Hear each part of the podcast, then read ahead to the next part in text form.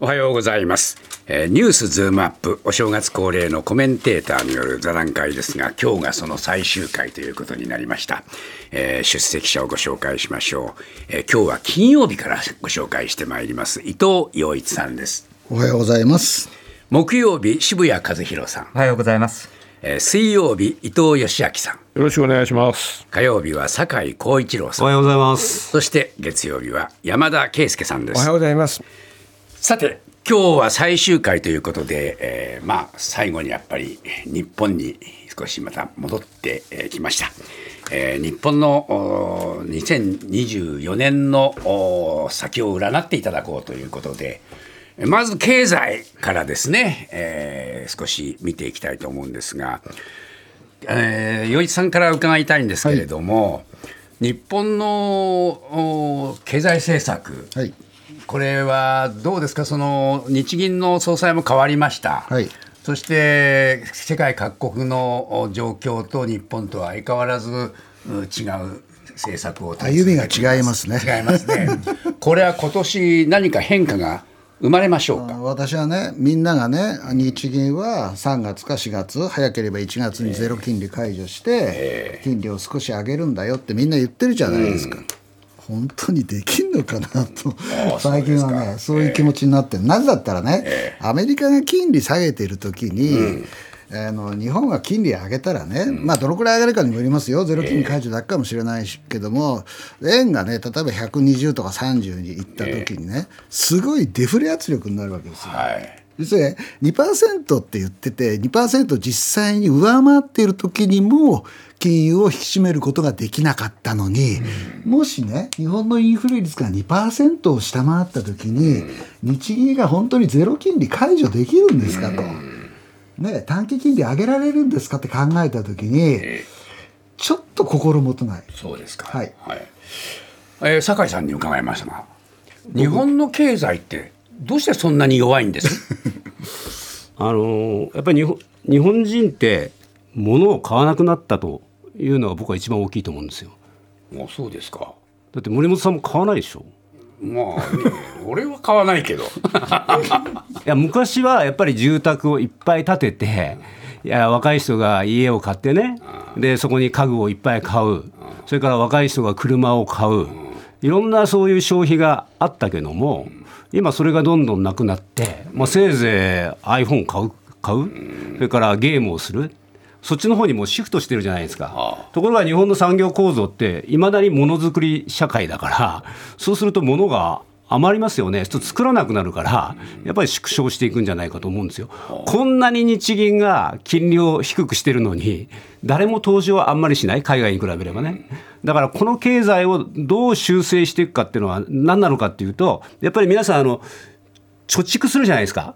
コロナの時いろいろ給付金もらっても使ってないんですよ。でその後コロナが明けてからも使ってないんですよ。そみんなね何してるかというと貯金してるんですよ。で今年、まあ、新 NISA が始まってね新しいその税優遇が始まるんですけど果たしてどこまで伸びるのかなっていうのはちょっと不安で今見てるんですけどね。ということはやっぱり渋谷さん、はい日本の経済は総じて弱いんですか？ポイントはですね、僕は賃上げが大きなやっぱりあのイベントになると思いますね。あの春闘でまず大企業がどれぐらい上げるか。で大企業が仮に4%から5%の賃上げ平均にしてもですね働いている人の7割中小企業ですので、その中小企業の人たちにどれだけ賃上げができるかというここがポイントになってくると思います。で物を買わなくなったのは、まあ、日本の人口構成というのもありますけれども前も言いましたけど30年間で日本の賃金ってまず横ばいだったんですね。でこの間にアメリカってほぼ6割上がっていてで韓国は2倍以上になってるんです。で韓国に今追い抜かれて平均賃金ですけれどもその背中が遠くなってるわけですよね。そういったことで日本ってじゃあ企業が全くもう新しいものを作ろうとしないでずーっとケチケチでコストダウンしてきて人件費も削って結果としてまあデフレ経済に陥っていったわけなのでそこをこれから本当に2024年変えられるかどうかというのが今回の僕は賃金にかかってると思います。あそうですか。はえー吉明さん、はい。いつの間にか日本ってそんな国になっちゃったんですね。あのー成長するところってやっぱり中間層がこうどんどん膨れてあの主力になってくるんですよね。ところがやっぱりあのそれこそ日本の経済60年代70年代ってあのほとんど中間層が全部みたいなそういうのであの購買力もあったし、えっと、活力があってあの仕事もそっち前向きにやってたしみたいなところあったけどこれだけあの格差が広がって中間層がどんどんどんどん細ってるのは今の日本だと思うんですよね。我々はやっぱり気づかないうちにその影響っていうのはいろんなところで出てきててさっき言ったようにあいろんな意味での投資もしなくなってきてるしそういうような余裕がなくなってしまってる。だから先行き心配だからとにかくお金だけ自分のところに溜め込んどこうっていうそういう方向に走ってしまうようなところが出てると思高齢化も影響しましたかね山田さん。我々年寄りはそんなに買わないもんな。そうです。必要がないから、ええ。だから格差っていうけど所得 所得のある人は貯める。だから購買力があるけどお金がないというですね。もうそういう組み合わせになってしまってますよね。高齢化でやっぱり年寄りが多くなっちゃえばそれだけ購買力って落ちるもんですかね。いやそりゃそうですよね。ねえ。あの要するに家庭を築き家を買い車を買いっていうのが日本の17 1970年代80年代90年代その時は成長率ものすごく高かったわけですね。で問題はその要するに消費あの con あの consumption driven のね消費が駆動する経済からあの設備投資とかね生産性の引き上げに移行できなかったんですよね。で私は今いろいろな企業を取材してて実は古い名前で出てても新しいことやってる企業いっぱいあるんですよ。でそういう企業が世界ではまあ評価されているんだけれどもとにかく名前が古いので例えば NTT とかね。NTT だってなんだ野菜のもうあのビルで作るとかいろいろやってんですよ、やってんだけど宣伝しないもんだからでアメリカはねそういう企業が出るとどんどん切り出して株式公開して株をブワーッと上げて、あの要するに花火上げるわけですよ。日本はねそれ下手ですねそういうのがね。そういうのもあると思う。だから企業が何にもやってるわけじゃなくてやってるんだけど、名前が古すぎて歌謡曲ばっかり歌ってるように思われちゃうってところがあるんですよ。そうか。昭和の歌謡曲歌っちゃってるのか。あそうですね。でもね、もう一つあるのは、やっぱり、あの、森本さんが高齢化って言ったけど、高齢化以上に、やっぱり人口が増えてないんですよ。やっぱりね、人口は力なんです。だって、一人当たりの GDP って、そんなに増やせないですよ。まあ。そりゃそうですね。だったらアメリカみたいに4億人目指してね、時々移民入れないようにすみますけど、基本は移民ガンガン入れてええ、それで、えー経済大国をこう維持している国と、日本みたいに移民移民は基本的にあんまり入れないじゃないですか、はい。で少子化対策もちゃんとやらないじゃないですか、それは経済はしぼみますよね。ただあの日本の一人当たり GDP って OECD で今二十数位ですよね、どんどん落ちています。で台湾と香港にまあ抜かれる、あるいはもう韓国に抜かれる。これ少し先延ばしできたようですけれども為替の都合で、でもそこにもまああの本当にキャッチアップされようとしていますよね。で一方で人口っていうとドイツが日本を抜いて GDP3 位になりましたけれども、人口8000万人で日本の3 4分の3ぐらいなんです。いや今だから140円だからまた戻しちゃうんまでた少し戻しましたけど、まあ、基本的には総体としての GDP でもですね、まあ、抜かれるような状況になっているのは単に人口減とか高齢化だけではない、やっぱり構造的な問題がこの日本の経済にあるんだっていうことだと思いますね。これやっぱり国の政策も何か影響してますか？そうで、すね、あの今、岸田さんはまあどういう政策をするのかわからない、わからないと言いながらも、まあ、実はこの今のそのスキャンダルが出る前ですね、ちょっと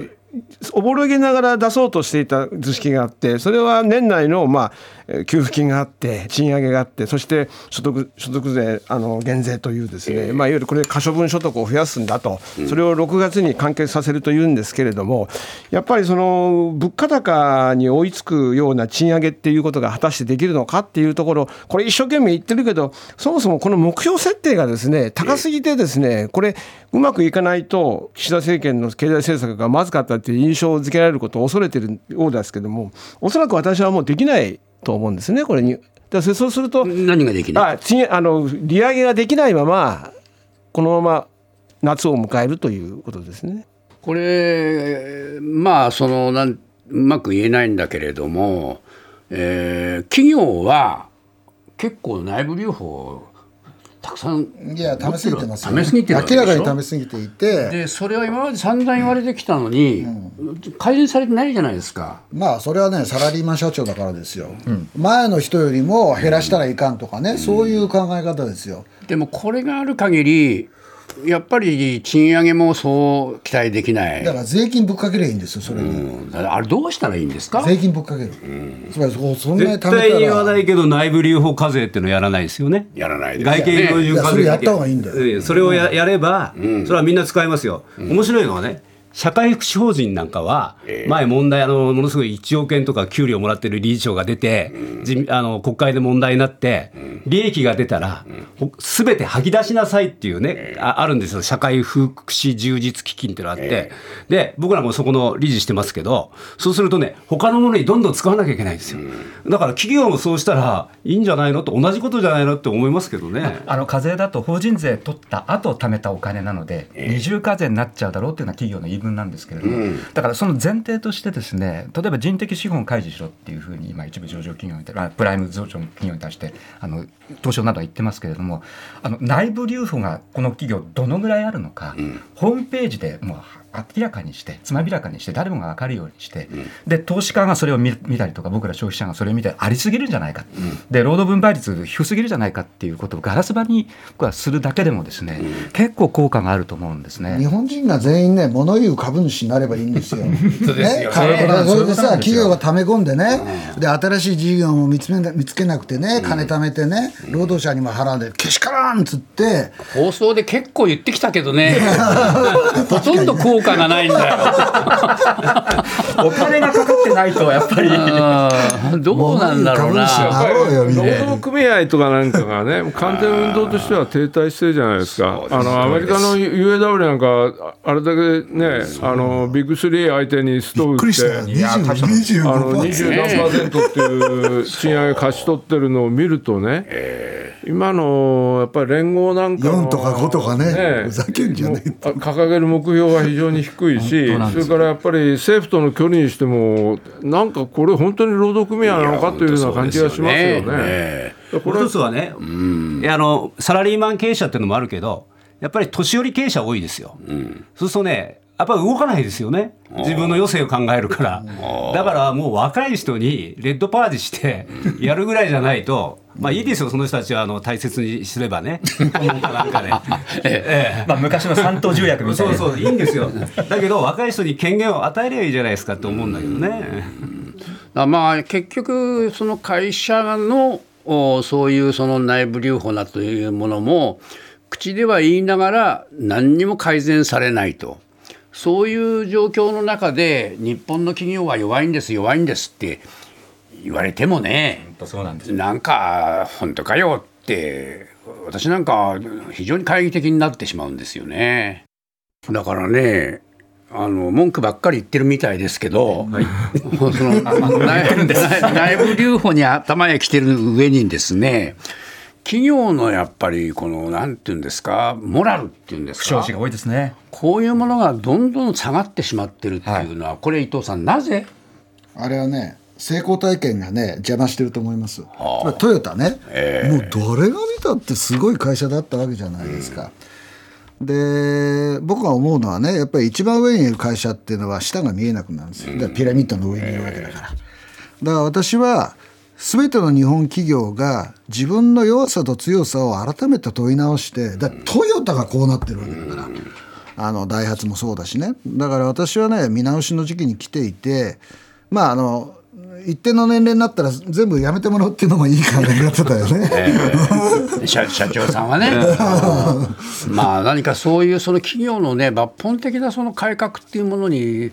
どうやったら手をつけられるのかいなと、ね経団連だってなんか中途半端だでいし。つもね骨太って単語が出てくるじゃないですか、どこが太いんだよって僕はいつも思ってるんですけど。でもう組合はもうなんか、えー組合であって組合じゃないみたいだし、もう私なんかあのやっぱり総評の時代の組合員ですか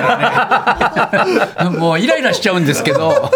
もう一つ政府がやんなきゃいけないのは、やっぱり規制緩和だと思いますよ。あそうそうそう、うん。例えば絶対やらなきゃいけない、年末ライドシェアの問題が起きて、て、その時にやっぱりやっぱりタクシー会社にすべて任せましょうというライドシェアになったじゃないですか、はい。そう痛む人が出てくるからっていう理屈は分かるんだけど、やっぱり新産業を作らないと、ええ。食っていけませんよっていうことをもっと政府がやらなきゃいけない、だから小泉内閣の時にかなり規制緩和をやって、なんとなくこう、本当は実態はそれ強くないけど、強そうに見えるようになった、やっぱ岸田さんはそういう雰囲気がないですよね。ね。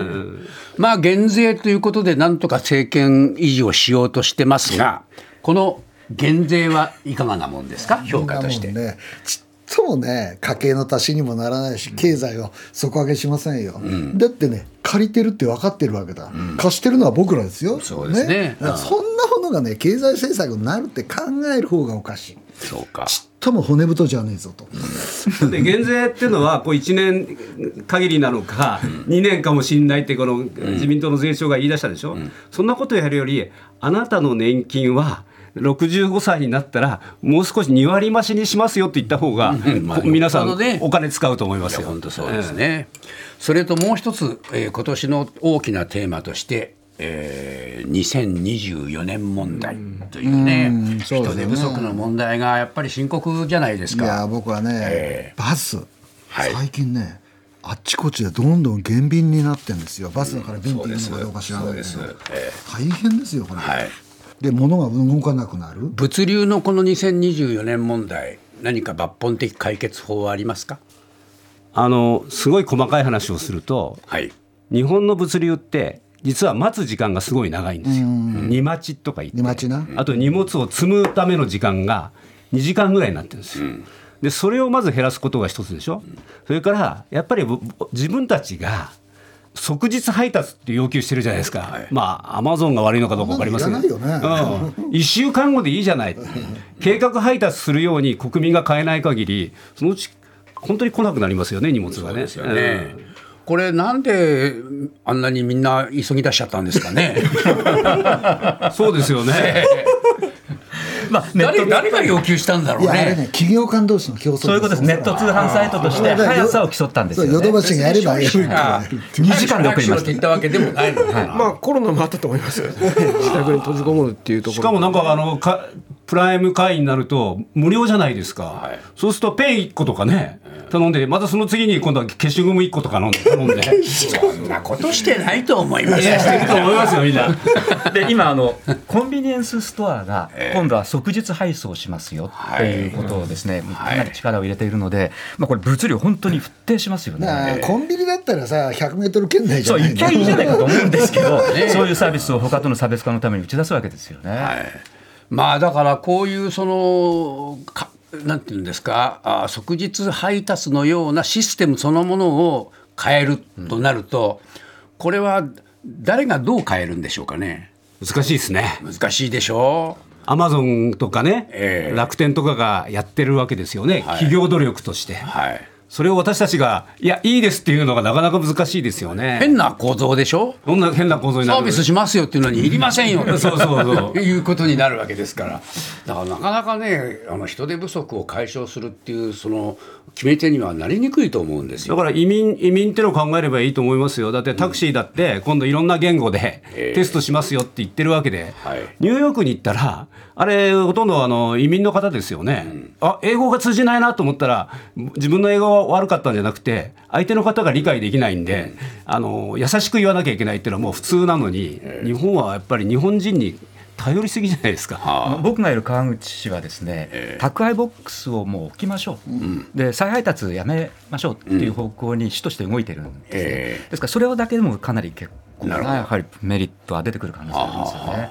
これ国があの宅配ボックスもうちょっと支援したらどうなんです？だからその行政がもっとここはある意味で行政介入していいところで、なんか行政が介入することがなんか悪みたいな感じで行政がこうシュリンクするんですけれども。しなくてもいいところしてしてほしいとこそれはねしてない実はそのですよ。経産経産省のまあまあ、関係者などでもそれを言う人はいるん。ですけれども、やっぱり政治的にそれがなかなかそう声を上げる人がいないので、まあ、そういう意味では今後ちょっとそこを切り替えていく必要があるということはある意味では規制緩和も大事だけどもそこにおいては圧力をかける方のですね、政府の動きっていうのも組み合わさっていく必要があると思うんですね。そうですね。だけど政治はね、やっぱりさっき酒井さん言ったね移民政策っていうのはもっときちっと考えるべきだと思いますよ。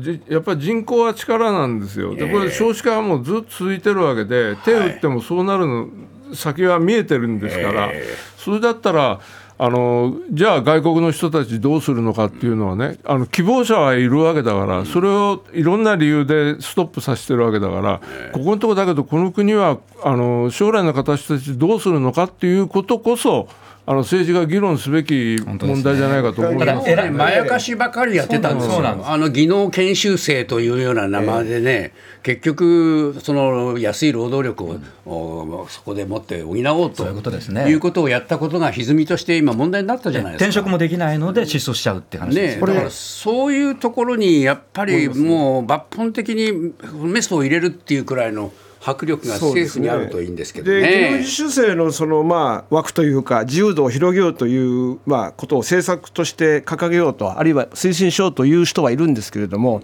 そのことをやろうとしていた政府のある関係者はただし移民っていう言葉だけは絶対に使わないでやると。どうしてですか？まあ自民党の支持層が逃げるからというのは、その自民党の支持層。私が言ってるんじゃなくて、そそういう理屈ですね。それ言い切それを何？定住者が、を入れたくないってことね。定住者を入れたくないんだけど実質的にはもう移民にしたいんだけれどもそこで移民って言葉がこうちらつくとですねそれも反対があるからそこまでは踏み込めないと。不思議な不思議な感覚だな。だから誰か指導力のある政治家がいないとこういうことになるわけで、うん、だから支持率が低いってことはそういうことこういうことにも影響してくるわけですよ。だから私はこうなって言えばいい。もうもうちょっと伺いたいんですがなんで移民っていう言葉が嫌なんです？移民ということに非常に嫌悪感を持つ支持層が自民党にいるからとこういう、要するに短期労働者みたいにだったらいいってこといいけれども帰ってくれればいいんだ。もう帰ってもらいと。そうです。だから永住されては困ると。なんで？移民になるからと。移民政策の門戸を開くことになるのは嫌だと。でも自分勝手な論理まあそれはねだからそそれがおかしいと思う立場からはおかしいんだけどももうかたくなにそれを。いやそれは反発する層は間違いがいるんですよ。だから15年2015年の時にメルケルがあれだけ苦労しながらでもあの彼女はその指導力で入れると決めたわけですよね。あの時もものすごい反発はそそれこそ右派からああるわけですよ。だからやっぱりそこはあの国の指導者の,、あのリーダーシップだと思いますよ。あの議論をね詰めないんですよ。日本なぜかというと治安が悪くなるって言葉を言うんですね、国民の中で。じゃあどういうふうに悪くなりますか？じゃあ悪くならない移民さんならいいですかっていう議論が前進まないんです、さっきの自民党が止めてるとするならば、それ以上の議論をしないから。だから自民党も、じゃあ自民党政権続くなら続くで、まあ、どうせ今度総裁選挙があるわけですから、それをおかしいと言って掲げる候補が出てきて、そこで戦わせるっていうところがまず初めているの、そういう人が。うん、まあ言う言いたがってるけど言えないっていう人はいますね。なそれは言えないのと同じだからその人が言え言えと。こういうのはどうですか？オーストラリアやニュージーランドがやってるのは、ええ。銀行預金が例えば3000万ある人は来ていいですよっていう政策を取ってるんですよ。でね、僕は多分日本人はそれ言い出せないだろうなと思っているんだけれども、世界の主流はシンガポールもそうなんですけど、あの資産持ってるからか行動技能を持っている人だっていう風な決め方が大部分なんですよ世界では。でアメリカやヨーロッパで問題になってるのはドドドッとせもう母国に紛争があったから来たっていう、何にもない人が入ってくるから、ヨーロッパもアメリカも怒ってるわけですよね。でも制度的にオーストラリアとシンガポールとあといくつかありありましたけどねねはいそそういうのをやる手もあるんですよ。これどうですか？うんこれはだから一つの選択肢ですよね。やっぱりあのヨーロッパなんかで今一番困ってるのは要するにあの来た人たちを俺たちが壊してあげなきゃいけないんじゃないかと。社会保障それから住むところを提供しなきゃいけない。だからそこのところでやっぱりあの山さんが言ってるようなあの、えー反対があるっていうのはねそういうところだと思うんですよね。た。だ問題はですね資産を持っていたり高度な技能を持っている人が日本を選ぶかっていう、それは賃金水準が、で今、日本の若者がオーストラリアとかニュージーランドで働いたりしてるわけですインバウンドがあれだけ来るんだから来たい人はいっぱいいるって、インバウンドで観光に来るのと仕事に来るのとは違うと思いますよ。観光に来たから日本に住みたいってやつはいっぱいいる。なるほど。金融庁がね、インターナショナルスクールが東京にどれぐらいあって、どれぐらい充実してるかって文科省みたいな調査をしたことあるんです。よ。でなんでこんなことするんだろうと思ったら、やっぱり高度人材が来るためには、自分の子どもの教育が東京でできるかっていう、まあそういう発想が、だから麻布台ヒルズにできましたけどね。うんああそうそう。あそうそうそうでもそれはまだ整ってないよね。まだあのそれ数としては整ってないと思いますよ。だからまあねそうやってある程度資産持ってたり技能持ってたり人がする人を呼ぶのもいいけどじゃあ呼べる環境があるかって言ったらまたそこであーまあね。行き詰まるところでも議論の叩き台には上げてるまあそうだそれは絶対そう叩き台にはね。旅。行してみて日本でパッと気が付くことを指摘するのはやっぱり治安の良さですよね。これは各国にまあ観光が売りっていうんだったら治安も売りにできるということはもっと売り込んでいいと思います。そうかまあまだ前途洋々だけども、えーそういう中で少しずつでもねこの2024年問題っていうのが解決していってくれるといいなというふうに思いますがね、えー今年もお何日間かにわたって座談会を繰り返してきましたけれどもまた1年よろしくお願いいたします。TBS ポッドキャスト三輪明宏のバラ色の人生三輪さんの神エピソード教えてキャンペーン開催。TBS ラジオ公式 X をフォローし「ハッシュタグ三輪明宏」をつけてあなたが好きなエピソードを投稿してください。番組ステッカーと特製クリアファイルをプレゼントします。応募は3月15日金曜日まで。詳しくは TBS ラジオのホームページをご覧ください。皆様、どしどし、どしどし、ご応募くださいましね。待っとるけんね。